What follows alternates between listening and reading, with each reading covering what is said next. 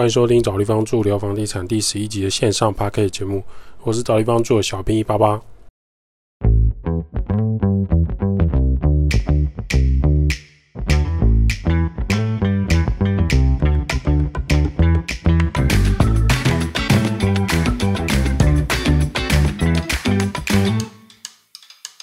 找地方住聊房地产，找地方住是一个老屋翻新租赁管理公司。我们服务项目有帮屋主代租代管理房子、包租代管服务、装潢设计工程、局部小工程协助、布置软装设计。有官方网站 IG 赖连接，有相关服务可以写 email 或是加赖官方账号询问。找不到连接的人，请直接到官网拉到最底下就有连接喽。有一个新闻很值得关心，喜欢用电子锁的人自己注意喽。韩国是普遍使用电子锁的国家，普及率很高。有一个独自居住的韩国女性回家之后，发现有一根铁丝从门框伸进门内，勾住她的门把，试图要往下拉开门。女生听到怪声音，就抓住铁丝不让它勾门。这一款是早期出的神送的电子锁，就是外面是密码，或是用那种感应磁扣可以感应入内。那从内而外呢，从里面要走出去，是门把往下扳就可以开门，所以拿东西很方便。那这个女生就很紧张，一直问说：“独孤雅，对方是谁？”所以她就赶紧报警。结果两个人就在门口对抗了两分钟之后，因为这个电子锁始终没有被他顺利打开，男生就逃跑。那警方呢？韩国警方也采取门上的那个指纹进行后续的调查。该给的 credit 还是要给。这是小编很喜欢在韩国的泰咪的韩国新闻翻译，在台湾也是要注意电子锁的问题。实物上，我们遇过很多种电子锁，不管是推拉式的还是手把往下式的，那电子锁还是有一些不安稳的地方。最好室内呢是可以有反锁的方式，会比较安全。也有人说密码锁更安全，但实际上透过面粉或侧入密码都有机会破解密码锁的状态，除非你是搭配指纹辨识系统。但台湾老实说，很顶级的租屋用到这种指纹辨识系统的电子锁是很罕见的。而且啊，电子锁没电的时候，真的会把所有人都关在外面。当你没电，在晚上十一点之后，手上又没有备用的电池可以暂时解开，该怎么办呢？你去找一般的锁匠，锁匠还解决不了，因为对他来说这太高科技了。那晚上十一点，你如果找那个官方电子锁的公司、软体公司，你觉得有人会接你电话吗？这也造成很多房客跟租赁管理人员的困扰。总之，电子锁的安全，各位可能要注意。如果你家是使用电子锁的，不妨留意一下，加个锁链或者加个内锁。有一封信寄给找地方住的小编，想要请我们来说明一下，就是说他租屋呢需要注意哪一些事情。乍看之下，租屋好像没有什么秘诀，不过想过一轮，我们写下以后发现，租屋还是有很多细节值得大家去关心的。现在是租屋的旺季，很多人会选择搬家的月份。假设你今天已经找到不错的房子，恭喜你。假设没有，而是即将要搬家的学生前往看屋，需要注意什么呢？有一些学生租屋套房，可注意天花板是不是轻钢架天花板，那种正方形一块一块的天花板。这种天花板呢，作为房间的天花板本身是没有问题，但如果你认真看，该天花板有延伸到隔壁套房或雅房，那就是所谓的所有房间共用同一片整片的天花板，就会有隔音不好的状态。或是屋况有老鼠的时候，会在天花板上奔跑，米奇妙妙屋的现象，还是会遇到汤姆猫与杰利鼠同一个天花板跑来跑去，想一想是有点恐怖了。这种轻钢架天花板，老实说，租屋管理比木工的天花板更好，因为轻钢架天花板的板材是可以选择防焰材质不错的，也就是火灾的时候，它的火焰燃烧的时间更长，防火系数够高。不会是易燃的木板材料，这个我们也跟建材行讨论过了。虽然目前木头建材已经有细酸盖板或是绿色防火建材可以选择，可是他认为天花板的轻钢架以石膏板、细酸盖板或是其他非连续性的防火材料拼贴而成。木工的脚材呢，或是连续性的木板材，还是很容易整片燃烧起来的。那轻钢架有可能烧了几片，它就断掉，就掉下来，就不会延续下去。然后金刚架天花板很好检查跟维修。房屋你家天花板是包起来，都是因为它是楼上的地板或是厕所。如果楼上正上方是厕所跟厨房下方的楼地板，那你家天花板很容易出现莫名其妙的滴水或是潮湿的问题。假设你今天木工没有留维修孔，或是维修孔留的太小，维修孔开错位置，那个位置跟滴水漏水处的坐标实在差太远，那你今天就算请其他师傅来查看，或许可以用其他的摄影机方式伸进去拍摄查看，但最终要维修或是更换材料的时候怎么办呢？你只能把天花板敲掉，天花板木板木工切开破坏了。对于租屋人来讲，你会希望你住的地方木头天花板潮湿发霉了，当房东想要维修的时候，师傅拆开然后切开，到处喷木屑吗？租屋其实也不用太担心那种金刚架天花板很丑。现在轻钢架可以换不同面板的花样的颜色，整体黑色的金属轻钢架天花板也是很好看。租屋时，你一进去可以看到的是地板的状态。租屋的木头纹地板有几种可能，一个是塑胶木地板去贴的，也有是塑料木地板用拼接的，它不用贴，它就是用卡扣式的。那还有一种是实木的木头材料地板。台湾由于很潮湿，实木木地板可能会有发霉的问题，很容易吸引虫类或者出现声音的板材。那这一集我们不是要讨论这个塑料木地板它的材质跟各种的学名。那各位可以去一些书店，或者是去看一些材料行，他们铺地板多年后会产生一些细屑，就是如果你用实木的，还甚至会给拐给拐声音的，居住起来就有太嘈杂的问题，这都是常见的实木地板的租屋心得。租屋有些人会选择是塑料地板，因为它有很多花纹可以选。如果今天是抛光石英砖那种白色的瓷砖，是最多人比较可以接受，因为打扫跟维护很容易。但有人会觉得冬天又太冰冷，你可以放地毯来避免那种赤脚的冰冷感。再来，我们来看租屋的地板材料，也会去思考好不好打扫，会不会制造声响，是不是防滑，都是需要注意的。尤其是租屋处，如果有些老人家，或是它是很容易滑倒的部分，就要注意。接下来就是住屋的窗户有没有对外窗，窗户离隔壁的建筑栋距是不是很近？假设动距太近，就有采光、通风不好的问题。好处是不会有日晒、西晒的问题。这一点有人喜欢，有人不喜欢。假设今天房子没有窗户，就是俗称的暗房，白天也要开电灯，不会通风的房间，在潮湿的台湾很不 OK。最起码它有一个小窗户对着房屋的走廊或是屋内。其次呢，就是暗房有窗户的这种，除非它真的很便宜，或者地点实在太优了。老实讲，你在家如果只是睡觉没几个小时，那你就可以考虑；不然就不要住在暗房，住太多年对身体不是很好。没有窗户的房子，通风效果不佳，容易闷热。如果你想要省钱住便宜，就只能委屈了。租屋前再想一下，不要租了一个月，住了一个月、两个月又后悔，那担心自己的押金拿不回来，跟房东吵架。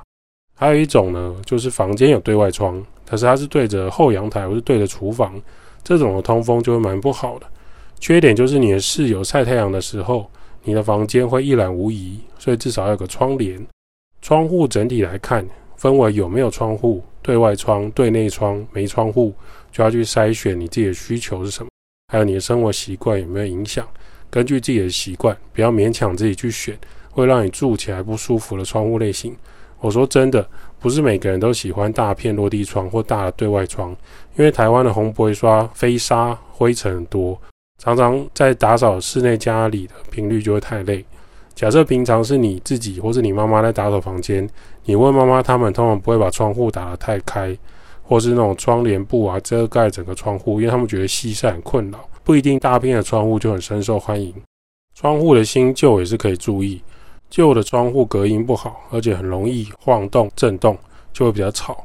新的亲密窗不错，却有很多窗户开启面积太小的问题，不见得真的就那么好。而且亲密窗太好之后，屋内就会有潮湿、发霉、滴水的问题。有一些旧型的窗户，铝窗盖了两层窗户，它是为了达到隔音的状态，但只是它没有那么便利，也没有那么美观。旧的窗户还会有共振的效果。面对到马路边的话，大车经过可能会发出咚咚咚的噪音，被强风吹有时候也是会吵。但租屋处假设没有换成气密窗也是可以理解，因为全户换成气密窗通常是六位数起跳的费用，所以屋主房东不太愿意直接更换窗户。有独立阳台的租屋处是最好最理想的，有一些早期屋主或房东会把阳台外推，格局变成开放式。缺点呢，就是没有阳台，没有办法晒衣服，或是没有放置洗衣机的位置。独立阳台的落地窗可能要两道门，一道纱窗门，一道气密门，开门通风会比较方便。独立阳台跟落地窗要注意对面的邻居，给自己一点隐私。在独立阳台晒衣服时，可以走到阳台检查屋顶延伸的区域。假设遮雨棚的状态不好，你下雨天晒衣服的时候，就会冲回家拯救你洗好的里面的衣服，会有点困扰。但也有人会觉得啊，没有铁窗对于消防逃生比较方便，所以这一点也是看个人的感受。租屋前往时，可以闻一下屋内有没有烟味或发霉的味道、宠物的异味。就可以判断前房客的生活租屋品质，还有房东有没有骗你。有时候可能这个套房没有烟味，可是其他楼层的邻居有抽烟，透过管道间传过来，那你就要考虑，未来你房间入住就可能会闻闻到烟味，因为这种邻居抽烟的状态是最难改善的。假设你在公共梯间或是什么电梯里面看到有公告在检讨其他住户在住家抽烟的公告，通常没什么用。因为一般人根本无法去查是哪一个住户在这个时间正在抽烟，你只能用公德心的问题来处理。那公告其他邻居，他们也只看看而已。前一手房客的宠物异味，这是很常见的租屋纠纷，有可能是上一个房客偷养宠物，或是屋主同意养宠物，可是他照顾习惯很差。假设房东不允许养宠物的，房客偷养猫或养狗或是其他的生物，其实屋内会有很重的味道。这个味道往往有养宠物的人都觉得不明显，没有闻到味道这之类的辩解，但没有养宠物的人就会觉得哪有？这屋内尿味跟汗味真的很重。事主的照护方式每个人也不一样，有些人养狗一个月洗一次，跟每周帮它洗澡是有很大的差别。确实，狗如果你太经常帮它洗澡，它反而会有皮肤病。可是问题是一个月在这么热的台湾不洗澡，是也会有问题的。那养猫的话，猫砂清理其实很重要。很多房客不定期处理猫砂，或是猫砂到处洒出来，搬走之后藏在衣柜后方、床垫下方、沙发的缝缝、椅子的缝缝，透过闷热房间的发酵，整个那个猫砂那种酸臭味就超级可怕。我必须说，小编跟我们团队的人都很喜欢猫，也喜欢狗，我们还会蹲在路边摸猫、撸猫。也有很多人会觉得说，哦，猫狗是自己的家人，那不是宠物。OK，你要怎么觉得是你的事，那你要为了你的猫狗家人负责任呢？不是说，哦，它到处尿，猫咪呕吐你就随便清理，然后卡在塑料地砖上都是猫咪呕吐的那种酸臭味，狗狗也不帮它洗澡。搬家时呢，甚至把这些猫抓的纸板，然后猫砂盆那种塑胶的味道洗不掉的，狗狗味道很重的毛巾就丢在现场。Hello，如果这是你的家人，请你把他的东西都带走好吗？不是可爱留给你，可怕留给别人，可怕留给租屋管理人员，跟可怕留给房东好吗？因为你和你的宠物的个人行为，会让未来房东跟屋主更不愿意接受下一个养猫养狗的人。对，这个宠物可能很乖，但你是它的主人，你不乖啊。这就是为什么有些屋主房东听到养猫养狗养生生物，他会直接发疯的拒绝。因为屋主、房东有这些不好的经验，所以如果你进到一个空间，闻到了气味不喜欢，就可以考虑离开。这是一种气味直觉的挑选房子。台湾租套房、雅房附赠的家具家电，以床来说，可以确认是单人床或是双人床。如果你是沿用房东之前租过的床垫，建议可以再购买保洁垫。保洁垫是什么？可能很多人不知道或没听过。各种购物卖场或是商场搜寻保洁垫就好。它不是床单，它是一个保护床垫的套子，不管上面积站多久都可以，各种水一体打翻也可以，算是一个很棒的商品。建议租屋主或是你要前往睡不知名的饭店的时候，就可以考虑自己铺这个保洁垫，把床包起来。屋内的家具店有附赠的，如果是全新或是旧的二手的，在签约时可以先检查功能性或外观，拍照或录影家具的外观跟内部。可以避免未来退租时说是你弄坏的。当然，如果你拍照时是完整的，退租时真的坏掉，那么很有可能就必须要赔偿。尤其看起来是人为的方式，我们很常遇到就是衣柜啊大力甩门，然后那双门片就歪掉，后面的铰链整个脱落，或是那种抽屉柜半年前是正常的，半年后整个五金脱落轨道，那房客都说我不知道，他本来就这样哦。就调照片一看，半年前非常正常，半年后衣柜的抽屉就挂了，整个烂惨。只能说，请你如果拍照，就要爱惜这个家具。抽屉正常使用了，就不要重量爆炸，还有人脚踩在上面，很难想象它半年就坏掉的。也有遇到桌子本身哦光滑干净，它退租时桌上的口红、粉底、泡面、喷油都吃色进去桌面，要说这个不是人为的，实在也说不过去。有一些房东可能在你去看屋前，他会喷芳香剂，让屋内空气比较好闻。可是你只要打开房门、打开抽屉闻一下，有时候那种屋内潮湿跟发霉的味道，芳香剂是盖不住的。再来是鞋柜，有些房客会觉得，房东既然都要付家具店了，为什么不给我鞋柜呢？会觉得鞋柜是必要的。可是对房东来讲，假设他今天经验丰富的话，他通常不会付鞋柜，因为很多租客的鞋子非常多。男生收集的鞋子很多，女生收集的鞋子不仅多，款式还不同，有高筒、低筒、宽的、圆的、尖的、刺的、高跟的。有些鞋柜是很难轻易收纳的，所以以及放这种不实用的鞋柜，不如让房客自行去收纳这个鞋子。有一些房客或邻居会把鞋子放在梯间、走廊或是室外的梯间，我们强烈建议不要这样做，你会妨碍其他人进出。只有你自己方便，这样很母汤。邻居如果这样做是值得被谴责的。你想想看，每一户都把鞋子随意丢在走廊或是梯间，走过踩到靴子，如果没踩稳，你脚踝还会扭到。或者说今天紧急火灾逃生，晚上的时候半夜没有灯没有电，每一根户门口、公寓梯间都是鞋子、鞋盒、雨伞、雨衣、金炉，怎么逃生？火灾时，趴的呼吸，越过这个恶臭的鞋子山，顺便吸两口那个气味，然后前往逃生吗？消防火灾的新闻在台湾发生，大家都觉得不关自己的事情，但真的是要谴责在这个公共梯间堆放大量自己鞋子的人，堆放自己物品的人，真的出状况是会害死人的。屋内有附赠沙发的，不管你是房东还是房客，都要先拍照录影做记录，避免之后沙发有毁损。有纠纷产生，有些房客会说：“我的猫咪宠物很乖哦，退租时沙发的椅角或是沙发布面却有金刚狼的抓痕，不止单向还是十字抓痕。如果不是猫咪，难道是人类吗？难道是女主人跟男主人太激烈弄坏的吗？房屋产生的这些损毁，猫咪的天性跟乖巧与否是没有办法分开讨论的。有一些房东不租给养宠物的。”或是给养宠物的房客要提高租金，就是因为家具会有损毁，无法再租给别人的问题。一个两人或三人座的沙发，便宜的中国款或是 IKEA 在卖的也要四千五千，好一点大型三人座、四人座 L 型沙发都是上万元的，甚至有十万元以上的。那这时候要怎么办呢？还是说这个屋主房东买的，关我屁事？很常听到房客会说：“我的猫抓的，我不知道啊，他又不是故意的，为什么扣我押金？”今天房东的沙发刚买几个月就被抓坏，下一个房客愿意直接承租你猫咪抓完的沙发吗？这就是最大的原因。还有市面上很多便宜的猫抓布沙发，其实效果不好。猫咪不爽的时候，还是可以在上方留下它胜利的光辉。不相信的人可以实验猫抓布沙发，拿给你家的猫咪来练猫猫拳。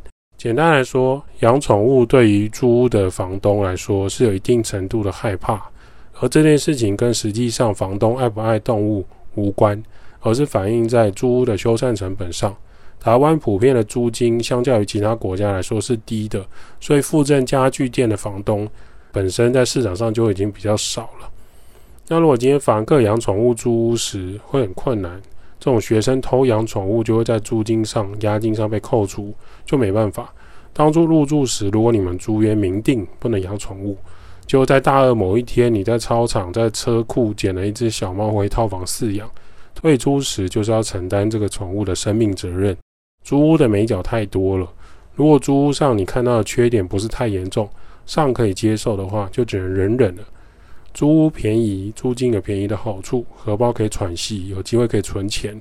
以我们的经验，以上次租屋要注意的一些地方，很少有完美零缺点的租屋。就算有这种地方，通常也不便宜，很烧钱的。想要全屋都有家具店，却又不满意，可以找空屋，自己买家具，自己买家电，自己安装冷气，自己安装热水器，就会知道哦，那全部就可以是符合自己满意的状态。可是你就发现十万、二十万就飞过了。